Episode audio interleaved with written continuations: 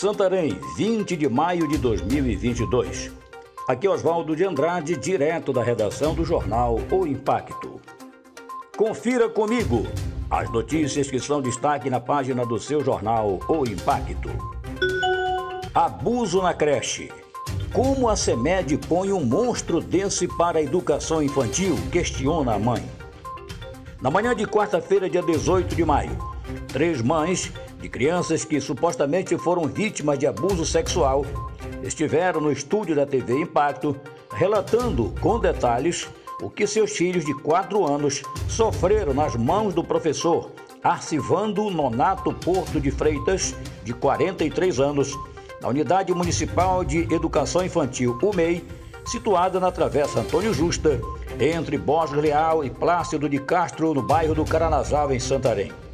O delegado da especializada de atendimento à criança e ao adolescente, Alexandre Napoleão, afirmou que assim que tomaram conhecimento dos fatos, os alunos foram ouvidos durante escuta especializada por um assistente social e uma psicóloga. Dos dez alunos ouvidos, quatro relataram possíveis violação de direitos. O professor já foi intimado e ouvido na última sexta-feira, dia 13. Ex-prefeita Maria do Carmo é acionada na Justiça Federal. A Procuradoria-Geral do município de Santarém acionou a Justiça Federal com ação civil de improbidade administrativa em desfavor da ex-prefeita Maria do Carmo Martins. Segundo apurou o impacto, a representação refere-se a convênio junto ao Instituto Nacional de Colonização e Reforma Agrária INCRA para a construção de seis micro-usinas hidrelétricas no valor total de R$ 2.855.487,44.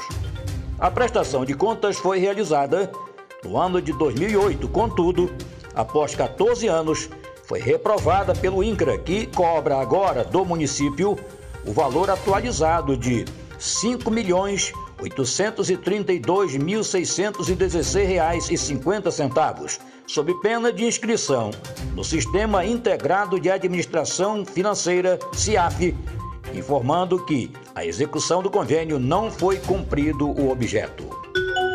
Santarém tem projetos premiados no Prêmio Sebrae. As premiações ocorreram nas categorias Destaque do Baixo Amazonas Inovação e Sustentabilidade. O prefeito Nélio Aguiar, acompanhado de uma equipe de governo formada pelos secretários municipais Núbio Oliveira, do Planejamento, Maria José Maia, Educação e Bruno Costa, da Agricultura, recebeu pessoalmente as premiações. Santarém foi a única cidade a vencer em duas categorias nesta edição. Para mais notícias, acesse www.impacto.com.br. Um ótimo final de semana a todos e até a próxima e muito obrigado.